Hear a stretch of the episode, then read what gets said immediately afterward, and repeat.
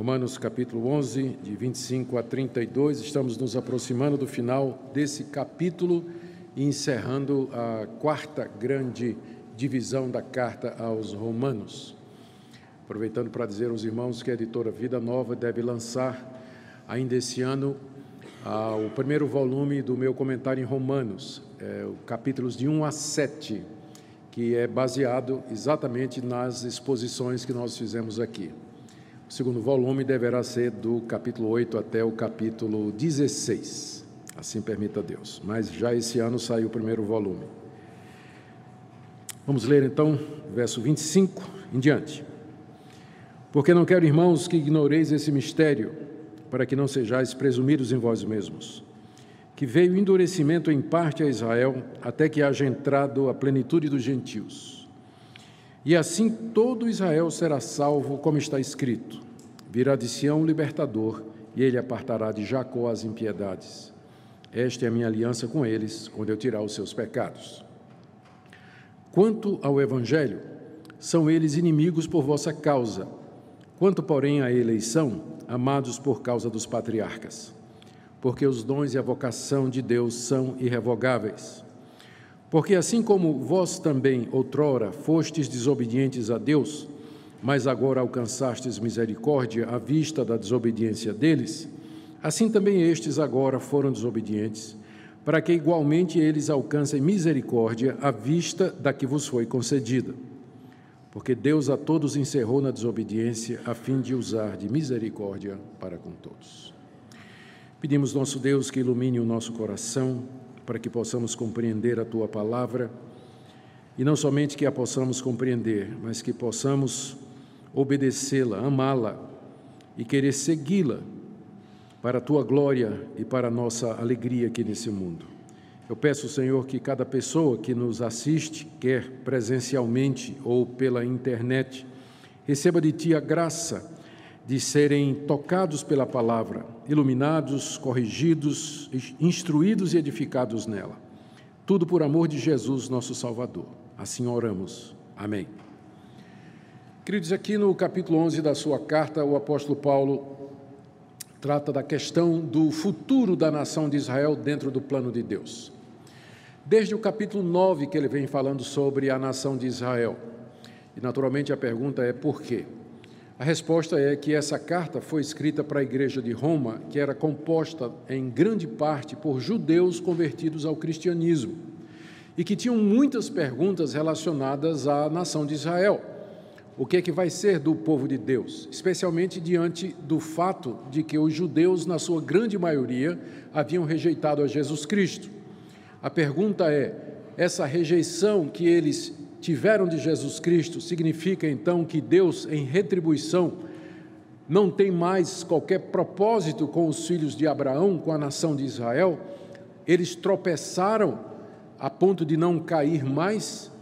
No capítulo 9 da carta aos Romanos, o apóstolo Paulo fala da queda dos judeus, de como eles, de fato, tropeçaram em Jesus Cristo e rejeitaram a oferta do Evangelho, isso dentro dos planos soberanos de Deus. No capítulo 10, Paulo continua tratando desse assunto e diz que a culpa da sua rejeição é da própria nação de Israel, porque os israelitas tinham conhecimento da doutrina da salvação pela graça mediante a fé, porque ela está no Antigo Testamento. Mas eles fecharam os olhos para a graça de Deus revelada no Evangelho, no Antigo Testamento, e tentaram se justificar diante de Deus pela guarda da lei, pelas obras da lei, e, portanto, não alcançaram a redenção. E aí então vem a pergunta: isso significa o fim da nação? Isso significa que Deus não tem mais nenhum plano, nenhum propósito para com os descendentes de Abraão? E aqui no capítulo 11, Paulo então responde: não, de modo nenhum. A queda de Israel ao rejeitar o Messias não significa que Deus os abandonou completamente, por dois motivos. Primeiro, a rejeição dos judeus é apenas em parte, ou seja, não foram todos os judeus que rejeitaram Jesus Cristo, porque dentro dos judeus, Deus tem um número de eleitos, judeus que foram escolhidos por Deus antes da fundação do mundo para serem parte do seu povo dentro da nação de Israel. Então, isso que Paulo chama do remanescente fiel, esses judeus creram na mensagem do Evangelho. Paulo é um desses, é um exemplo vivo disso aí. Ou seja, a rejeição de Israel não é total. Há um grupo de judeus que, através da história, crê no Senhor Jesus Cristo. Mas também, Paulo disse, na última mensagem que nós vimos, que Deus não rejeitou a nação de Israel para sempre. Haverá um tempo em que os judeus voltarão para Deus. E é sobre isso que ele trata aqui no texto que eu tenho diante de mim e que eu acabei de ler para vocês. Aqui o apóstolo Paulo explica com mais detalhes esse retorno da nação de Israel, como será e quando acontecerá. Ele faz isso sob a forma da revelação de um mistério. Veja como ele inicia o, essa passagem, dizendo no verso 25: Porque não quero, irmãos, que ignoreis esse mistério, para que não sejais presumidos em vós mesmos. O que Paulo está prestes a fazer é revelar um mistério, revelar alguma coisa que não era conhecida antes e que agora, tendo recebido de Deus essa revelação, Paulo passa para a igreja de Roma e, portanto, para toda a cristandade, com o propósito de que nós que não somos judeus não fiquemos presumidos, como ele diz aqui. Eu não quero que vocês ignorem esse mistério que eu vou contar agora, para que vocês não sejam presumidos, para que vocês não pensem que vocês são alguma coisa. Por que, que ele está dizendo isso? Porque no capítulo anterior, que nós vimos, na, na, na, na parte anterior que nós vimos na última mensagem, Paulo havia dito que Deus estava prestes a trazer os judeus de volta à boa oliveira, de onde eles haviam sido cortados por conta da incredulidade. Os judeus, os gentios, Paulo está dizendo isso porque os cristãos gentios estavam pensando assim: a nação de Israel, que foi a nação escolhida por Deus, rejeitou o Messias. Eu, que sou pagão, creio no Messias, eu devo ser melhor. Deus deve ter visto em mim alguma coisa melhor do que viu nos judeus, porque eu creio no Messias e os judeus não creem. Então, Paulo diz: para evitar esse tipo de arrogância de vocês, eu quero dizer que Deus não esqueceu os judeus, que ainda há um futuro para a nação de Israel. Então eu vou revelar esse mistério para que vocês não sejam presumidos em vocês mesmos, para que vocês não se tornem arrogantes contra os judeus, pensando que vocês são melhores do que ele, do que eles. E Paulo então apresenta esse isso que ele chama de um mistério. O mistério na Bíblia não é um segredo fechado a sete chaves e que só os iniciados, iluminados e avançados têm acesso como por exemplo nas religiões de mistério que havia na época do apóstolo Paulo, que eram religiões, eram seitas secretas oriundas da Frígia e que convidavam as pessoas a se unir aos deuses através de rituais super secretos e que eram proibidos de ser declarados fora do ambiente da seita. Então, eram chamados de mistérios. Quando a Bíblia usa o termo mistério para se referir a alguma coisa de Deus, não se refere a esse tipo de coisa. Mas o mistério é alguma coisa que Deus não tinha revelado antes, mas que agora ele tornou público. Alguma coisa que ele tornou visível aos olhos de todos. Deus fez isso, Deus, a, a, Bíblia, na verdade, é o registro dessa revelação dos mistérios de Deus. Na antiga aliança, debaixo do Antigo Testamento, Deus revelou os seus mistérios aos profetas. Talvez o melhor exemplo disso seja o profeta Daniel no capítulo 2. Lá nós temos aquela história conhecida de que o rei Nabucodonosor tem um sonho e ele esquece o sonho. Mas ele sabe que o sonho tem algum significado, então ele quer duas coisas: alguém que diga qual foi o sonho e que dê a interpretação. E ele diz que se não aparecer, ele vai mandar matar todos os sábios da Babilônia. Razoável, não é esse rei? Não é? Bem razoável. Alguém tem que dizer o que eu sonhei e dizer o significado. Daniel estava entre os sábios da Babilônia e ele, junto com seus amigos, oram e pedem a Deus que Deus os revele o mistério, para que Daniel e seus amigos não morram debaixo do decreto do rei. E durante a noite, num sonho, é revelado o mistério a Daniel.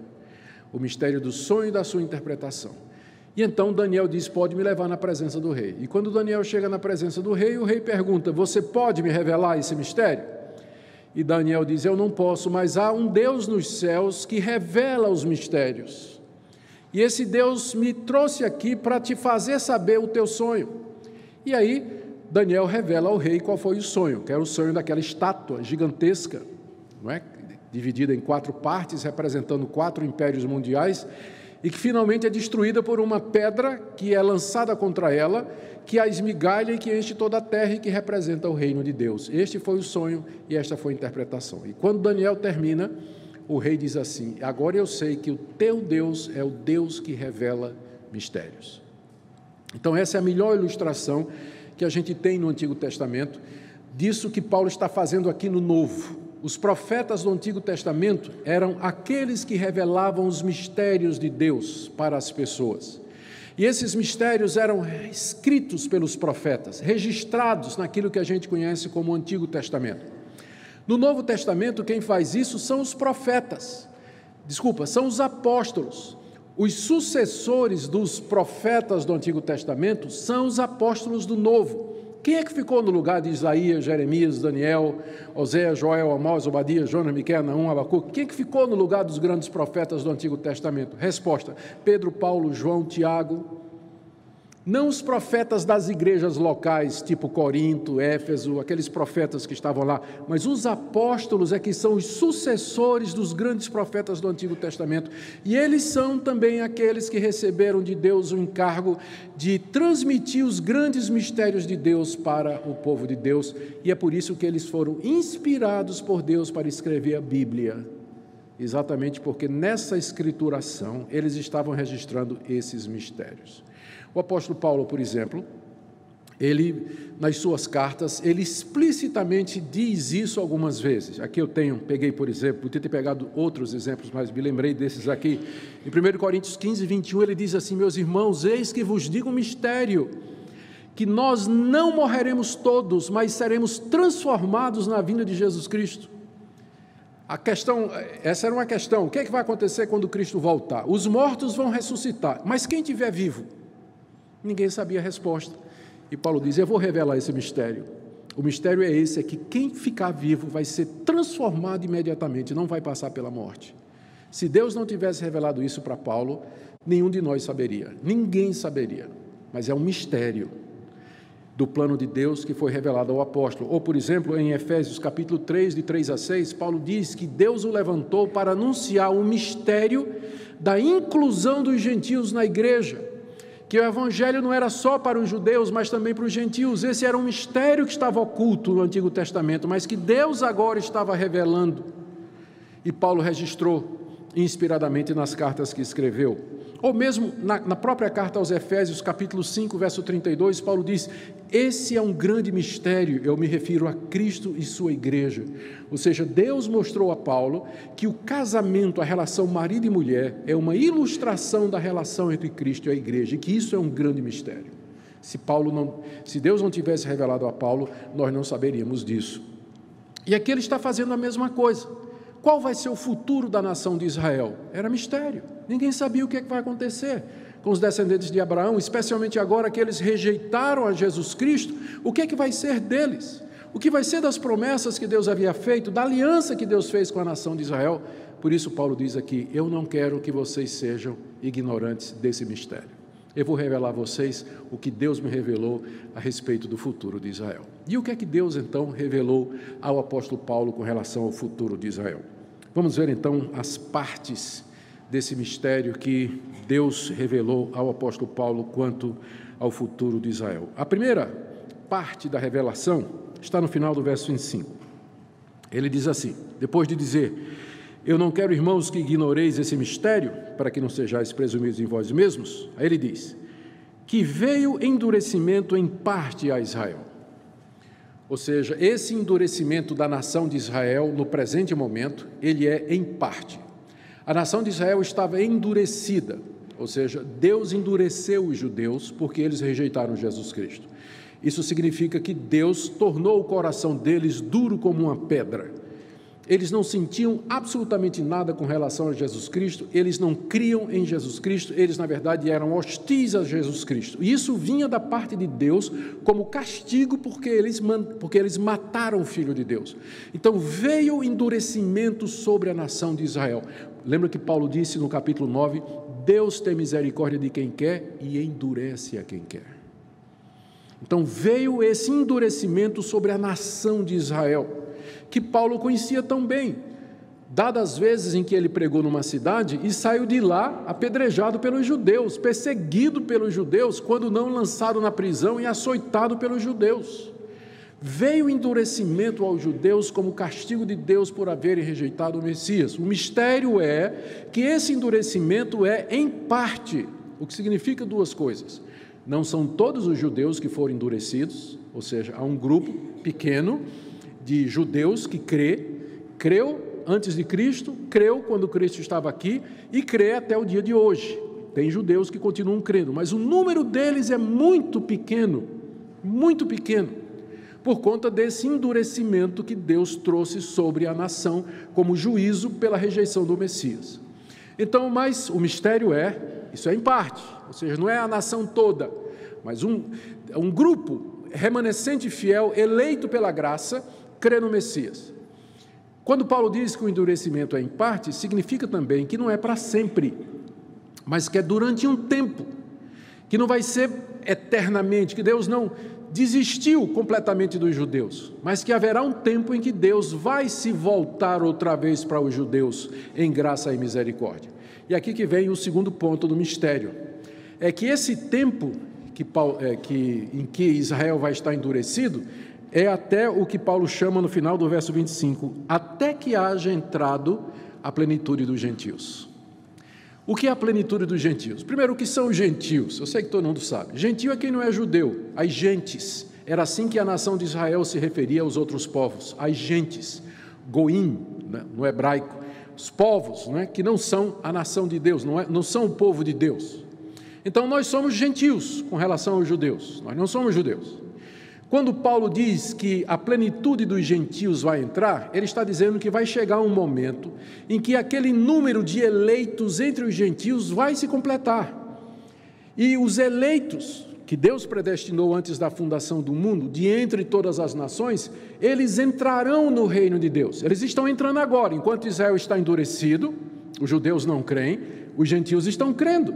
E o evangelho vai avançando no mundo, vai crescendo. Mais e mais gentios vão crendo no Senhor Jesus Cristo, até chegar o, o número deles, o número completo que Deus já tem e que Deus sabe porque ele já determinou. Quando o número de gentios eleitos se completar e eles tiverem entrado no reino de Deus através da pregação do evangelho, do arrependimento e da fé, então Deus vai se voltar para os judeus outra vez. E aí o que é que vai acontecer? Terceiro ponto, no verso 26. E assim todo Israel será salvo. O assim significa, e depois, não é?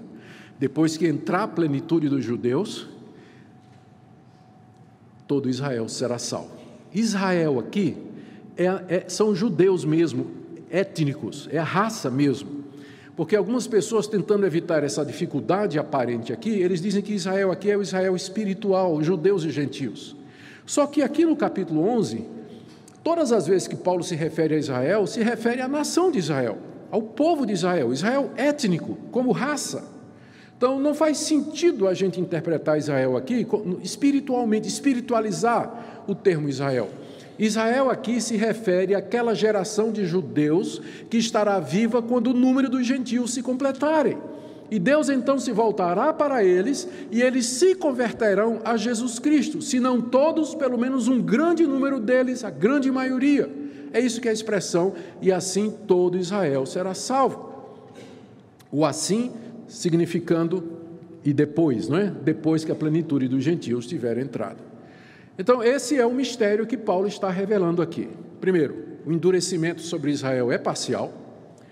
Segundo, ele só vai durar até a plenitude dos gentios, que é o tempo que nós estamos vivendo agora. Israel está endurecido e os gentios estão entrando. E terceiro, quando isso acontecer, todo Israel será salvo. Ou seja, os judeus, a geração de judeus que estiver viva quando se completar o número dos gentios. E aí Paulo apresenta duas provas bíblicas tiradas dos profetas do Antigo Testamento. A primeira prova é tirada de Isaías 59, de 20 a 21. Ele diz no verso 26: E assim todo Israel será salvo, como está escrito. E aqui tem, eu preciso fazer uma observação é, que eu creio que é importante aqui. A gente pergunta como é que Deus deu essa revelação ao apóstolo Paulo. Como é que Paulo soube esse mistério? Qual é a fonte de informação de Paulo? Como é que ele sabia que o endurecimento sobre Israel é em parte e que só duraria até a plenitude dos gentios e que no final disso então os judeus se converteriam ao Salvador? A resposta é que Paulo recebeu o conhecimento desse mistério à medida que ele se debruçava sobre a Escritura. À medida que Paulo estudava o Antigo Testamento, que era a Bíblia disponível na época, à medida que ele meditava na palavra dos profetas, Deus iluminava o seu entendimento para que ele compreendesse o sentido daquilo que os profetas disseram. E Paulo então tinha essa perspectiva, ele compreendia a verdade final, a, o, o, cento, o senso pleno das palavras dos profetas. E dessa forma Deus lhe revelava toda a verdade do plano de Deus. Eu não estou dizendo que Deus não podia aparecer à noite, numa visão ao apóstolo Paulo, ou de dia, como apareceu no caminho de Damasco, e lhe revelar esses mistérios, mas é curioso que toda vez que Paulo revela um mistério, logo em seguida ele cita uma passagem do Antigo Testamento. O que é que isso sugere? É que a revelação desses mistérios era dada à medida que ele se debruçava sobre as Escrituras e meditava nelas, e Deus iluminava o entendimento para que ele pudesse interpretar. E aqui, no caso, são duas passagens que Paulo cita como base para dizer que todo Israel será salvo depois da plenitude dos gentios. A primeira é tirada de Isaías, capítulo 59, verso 20 e 21. Ele cita aqui, não literalmente, ele muda algumas palavras, mas o sentido é o mesmo ele cita: Virá de Sião o libertador, e ele apartará de Jacó as impiedades. Literalmente, Isaías está dizendo assim: Virá a Sião o libertador, àqueles que se converterem. Paulo interpreta essas palavras do profeta Isaías como que dizendo que o Messias haverá de vir a Sião. Sião é outro nome para Jerusalém, que é a capital dos judeus e por metonímia significa toda a nação. Então o redentor virá a Israel e apartará Jacó, que é outro nome para Israel, é o terceiro filho, é, é, é, o neto de Abraão, Abraão, Isaac e Jacó, não é? E apartará Jacó ou os judeus das suas iniquidades. Lendo essa passagem, meditando nessa passagem, o Espírito Santo revelou a Paulo que o significado dela é o seguinte: que quando o libertador vier a Sião, ele encontrará, ele converterá e libertará os descendentes de Abraão das suas iniquidades. Em outras palavras, e Paulo interpreta assim: quando Cristo vier, ele encontrará o povo judeu convertido. Os judeus terão se convertido e estarão esperando a vinda do libertador. Aqueles que estiverem vivos por ocasião disso, ocasião da vinda do Senhor Jesus, eles o verão e eles o adorarão. É assim que Paulo interpreta Isaías. E a segunda passagem é de Jeremias, capítulo 31, 33 a 34, onde o profeta diz assim: que a primeira aliança que ele fez com a nação de Israel foi quebrada pela desobediência dos judeus. Mas então, depois daqueles dias, farei uma nova aliança com a nação de Israel, e eu vou gravar a minha lei no seu coração Paulo interpreta aquela expressão depois daqueles dias como sendo o período dos gentios. Depois que o tempo dos gentios terminarem, Deus virá e gravará a sua lei no coração do seu povo. Como ele diz aqui, essa é a minha aliança para com eles. Quando eu tirar os seus pecados, Paulo entende que isso aqui ainda não aconteceu, mas que vai acontecer no final do tempo dos gentios com a nação de Israel. Por isso ele diz: todo Israel será salvo, baseado na palavra de Isaías e baseado na palavra de Jeremias, que ele interpreta revelacionalmente, espiritualmente, através de uma revelação dada por Deus. É claro que eu e você não podemos interpretar o Antigo Testamento dessa forma, somente os apóstolos podiam fazer isso. Essa é a razão pela qual Deus os levantou e deu a eles essa habilidade de intérpretes carismáticos do Antigo Testamento. Quando eu digo carismáticos, é interpretação dada pelo Espírito Santo do Antigo, é, do Antigo Testamento. Porque se a gente fosse ler essas passagens sem a ajuda de Paulo, a gente nunca chegaria a essa mesma conclusão que ele chegou. Mas é que Deus revelou para ele, por isso que ele diz: Eu vou contar um mistério porque está tá no Antigo Testamento, mas o sentido é esse aqui, o sentido que estava velado, oculto. O que Isaías e Jeremias quiseram dizer é exatamente isso aqui. Ou seja, o endurecimento da nação é em parte, não são todos e não é o tempo todo. quando terminar o tempo dos gentios, então os judeus se converterão a Cristo e assim todo Israel, toda aquela geração de judeus no final dos tempos será salva pela fé no Senhor e Salvador Jesus Cristo. Em seguida, ele dá três, quatro motivos pra, pela qual, pelos quais Deus vai fazer isso. Porque alguém podia perguntar, né? por que, que Deus vai fazer isso? Por que, que Deus não rejeitou os judeus de vez? Por que, que ainda tem alguma esperança para os filhos de Abraão no plano da redenção? Primeiro, verso 28, porque quanto ao Evangelho, são eles inimigos por vossa causa. Quanto, porém, à eleição, amados por causa do patriar dos patriarcas. A primeira razão pela qual Deus não abandonou a nação de Israel de vez é por amor aos patriarcas, por amor a Abraão, Isaac e Jacó. Deus amou e fez uma aliança com esses três homens. E disse que da descendência deles viria o Messias e que nessa descendência seria bendita todas as nações da terra. E o amor de Deus se estende não somente a Abraão, Isaac e Jacó, os patriarcas, mas também aos seus descendentes. E por amor a eles, Deus elegeu de entre eles um grande número para a redenção. Então, eles são amados com relação à eleição por conta dos patriarcas, embora no momento, é o que diz o início do verso 28, eles são inimigos do Evangelho. No momento, eles são inimigos do Evangelho por causa de vocês, ou seja, para que vocês tenham chance para que os gentios recebam o Evangelho. Mas Deus os ama, e esse amor de Deus vem desde os patriarcas. Segundo motivo, verso 29, porque os dons e a vocação de Deus são irrevogáveis. Deus tinha dado à nação de Israel dons, dons aqui não é dom espiritual, não, tá, gente? Porque às vezes o pessoal usa essa passagem fora de contexto para dizer assim: ó, Deus me deu o dom de profeta, e os dons de Deus são irrevogáveis. Sou profeta até morrer. Bom, pode ser até que, até que você vá ser profeta até morrer, mas essa passagem não está falando de dom espiritual. Está falando de dádiva, de presente. É isso que a palavra carisma significa na língua original grega. Né? É, os dons espirituais são chamados de dons porque são a dádiva de Deus para o seu povo. Mas há outras coisas que também são dádivas e que não são dons espirituais, como, por exemplo, aquilo que Paulo diz aqui no capítulo 9, a partir do verso 4, quando ele se refere aos judeus e da dor que ele sente porque os judeus não se converteram, ele diz: são israelitas, olha os dons que Deus deu aos filhos de Abraão, pertence-lhes a adoção, também a glória, as alianças, a legislação, o culto, as promessas, os patriarcas e deles descende o Cristo. Estes são os dons que Deus deu à nação de Israel e eles são irrevogáveis. Irrevogáveis.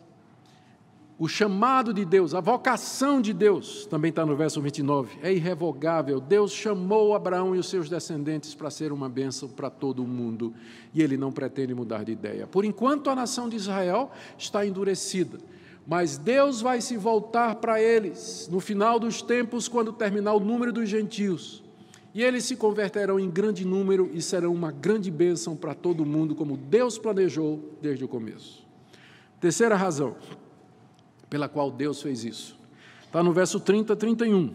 Ou seja, que Deus vai usar de misericórdia com os judeus da mesma forma que usou de misericórdia com os gentios. Verso 30, porque assim como vós também outrora fostes desobedientes a Deus, mas agora alcançastes misericórdia à vista da desobediência deles, Assim também estes agora foram desobedientes, para que igualmente eles alcancem misericórdia à vista da que vos foi concedida. Parece meio confuso, mas na verdade é muito simples. O que Paulo está dizendo para os gentios, a quem ele escreve, é o seguinte: vocês eram desobedientes, vocês eram pagãos, vocês viviam na imoralidade e na idolatria.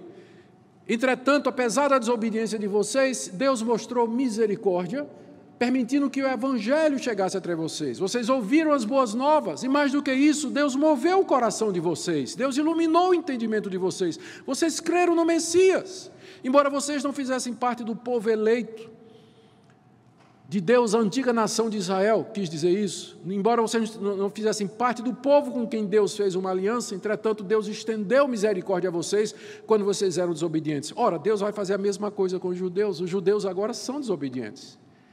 Eles estão endurecidos, eles continuam a não crer no Messias.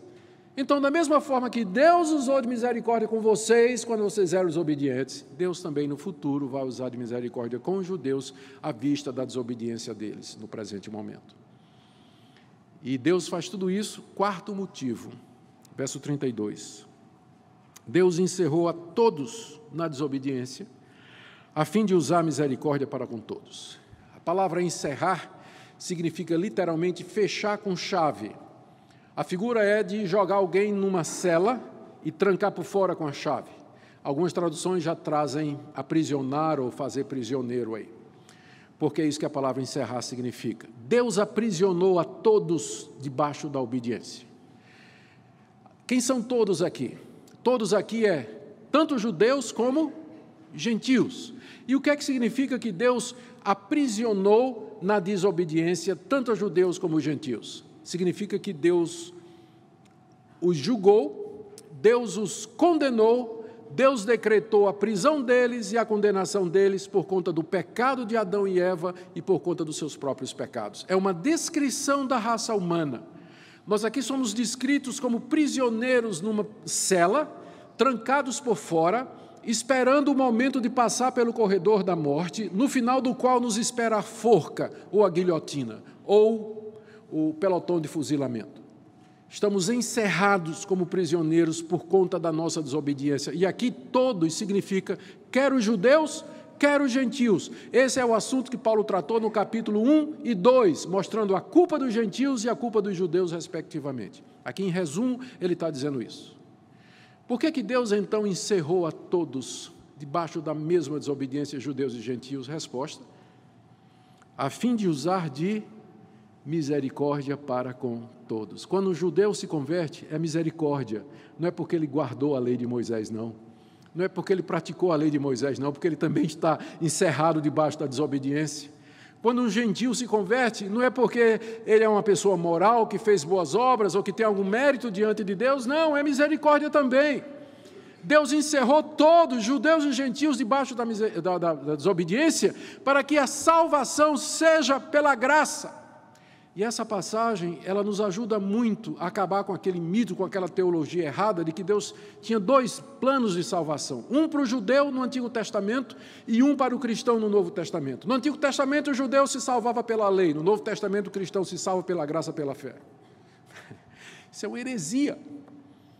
O ensino bíblico é claro: Deus encerrou todos, judeus e gentios, na desobediência, para que usasse de misericórdia para com todos. O judeu no Antigo Testamento, ele era salvo pela misericórdia de Deus. Quando ele olhava para o altar, para o sacrifício de animais, ele cria no Messias que haveria de vir e cujo sangue seria derramado pelos seus pecados. E ele era justificado pela fé no Messias que haveria de vir. Hoje nós olhamos para a cruz e cremos e somos justificados pela fé no Messias que já veio há dois mil anos atrás. Em ambos os casos, fé requerida.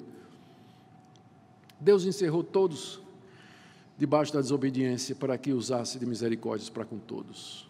Para que no final a glória fosse de quem? De Deus. Aqui você tem o final do plano de Deus. Aqui, aqui você tem a razão pela qual Deus fez tudo isso a entrada dos gentios, a incredulidade dos judeus, endurecimento parcial, a plenitude dos gentios, a vinda de Cristo, por que tudo isso? E a resposta está aqui: para que no final Deus usasse de misericórdia e a sua glória fosse manifesta diante de anjos e de homens. Porque é pela graça que sois salvos, por meio da fé. Isso não vem de vós, é dom de Deus. Eu quero tirar algumas conclusões, queridos, terminando aqui a nossa mensagem nessa noite. Algumas lições que são derivadas desse, desse texto. A primeira delas é que fica claro aqui que esse período de revelação dos planos de Deus já se encerrou. Já se encerrou. Deus já revelou os mistérios, e esses mistérios foram revelados aos profetas do Antigo Testamento, aos apóstolos do Novo, que escreveram a Bíblia. A Bíblia é o registro infalível da revelação dos mistérios de Deus.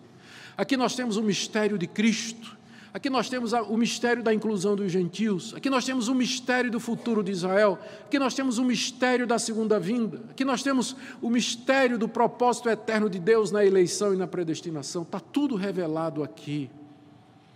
A segunda lição, então, é que cabe a nós estudar a Bíblia.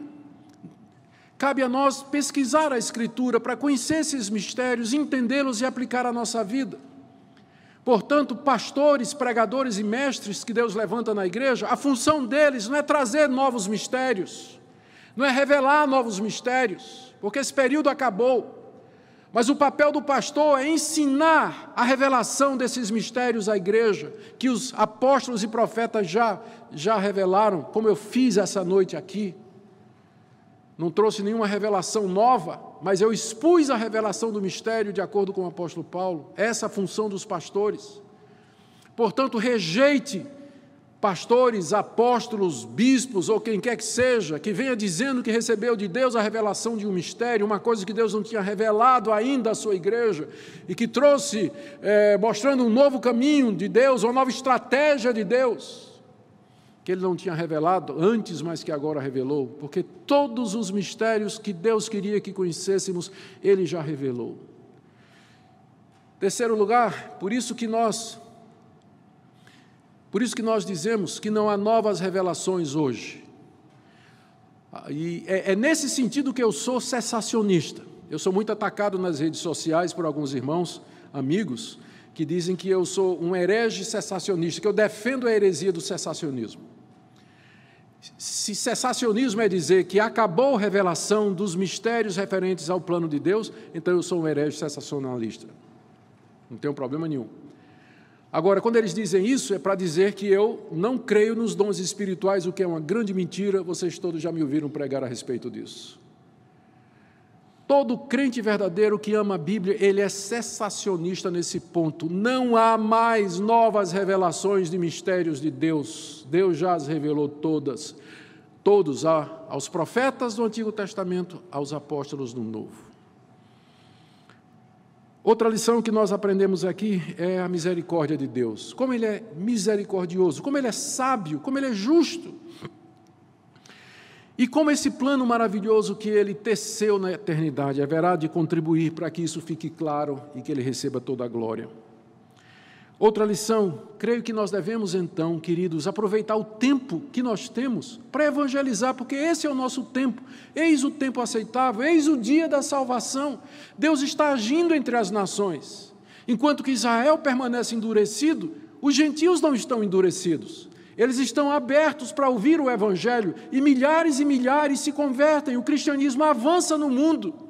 É a nossa oportunidade, é o momento da evangelização, da pregação da palavra, do testemunho, de usar todos os recursos para espalhar a palavra de Deus. Também que nós devemos orar pela conversão dos judeus ao Messias Jesus Cristo, orar para que eles se voltem em massa para aqueles a quem traspassaram que se curvem diante do Filho de Deus, de Jesus de Nazaré. E a última coisa que eu quero dizer a partir desse texto é que vocês, se prestaram atenção, cuidadosamente verificaram que em nenhum momento o apóstolo Paulo está defendendo aqui a restauração nacional de Israel. Em nenhum momento o apóstolo Paulo está falando aqui de que Israel vai ocupar outra vez as fronteiras da terra prometida. Em nenhum momento o apóstolo Paulo está dizendo que os judeus voltarão em grande número para a Palestina. Em nenhum momento o apóstolo Paulo está dizendo que Cristo vai descer dos céus sobre Israel, vai sentar-se no trono em Jerusalém, de lá vai governar o mundo durante um milênio literal de mil anos. Paulo está tratando exatamente desse assunto, qual é o futuro de Israel, e ele não dá uma palavra sobre isso. Por quê? Porque não é esse o futuro de Israel. O futuro de Israel é a conversão ao Messias. E quando eles se converterem a Jesus Cristo, eles se tornam igreja, como você e como eu. Não, não há uma única palavra aqui a respeito disso, exatamente na passagem onde deveria estar, se Paulo está falando do futuro da nação de Israel. Eu digo isso para que nós oremos pelos judeus e que tenhamos a expectativa bíblica correta a respeito de Israel. Está endurecido, mas Deus haverá de se voltar para eles. E esse retorno de Deus a Israel e o retorno de Israel a Deus não significa nada mais do que a salvação dos judeus vivos naquela época. Só. Nada mais do que isso. Oremos para que isso aconteça. E enquanto isso, vamos evangelizar, pregar a palavra de Deus. Como está você nessa noite? O que é que essa passagem, como é que ela fala ao seu coração? Espero que ela tenha provocado algumas coisas no seu coração. Primeiro, você ver a, a, a maravilha do plano de Deus. Que plano sábio, profundo esse plano de Deus. Segundo, que você veja a glória do nosso Deus refletido aqui em todo, toda essa atividade salvadora dele, como ele intervém na história, fazendo com que ela concorra para esse fim que ele tem em mente, que é usar de misericórdia para com todos no final. Espero que essa passagem lhe mova de gratidão, de você dizer: Deus, eu, eu, não quero ser presumido, como Paulo diz, não é que ele está revelando esse mistério, exatamente para que nós não sejamos presumidos. Deus, eu quero te agradecer pela misericórdia que o Senhor me deu, porque eu poderia estar endurecido, mas eu não estou. Eu poderia estar com um coração de pedra, mas não, o Senhor me deu um coração de carne. Eu posso crer, eu posso sentir, eu posso me, me, ter comunhão com meu Senhor e Salvador Jesus Cristo, enquanto que os judeus permanecem como uma parede com relação a Cristo Jesus.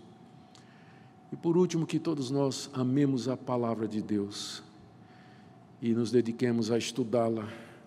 Deus nos deu essa revelação por escrito, não para que ela ficasse guardada na nossa estante, mas para que ela fosse lida, meditada, compreendida e aplicada, porque é aqui que Deus revela os seus mistérios e a sua vontade para nós.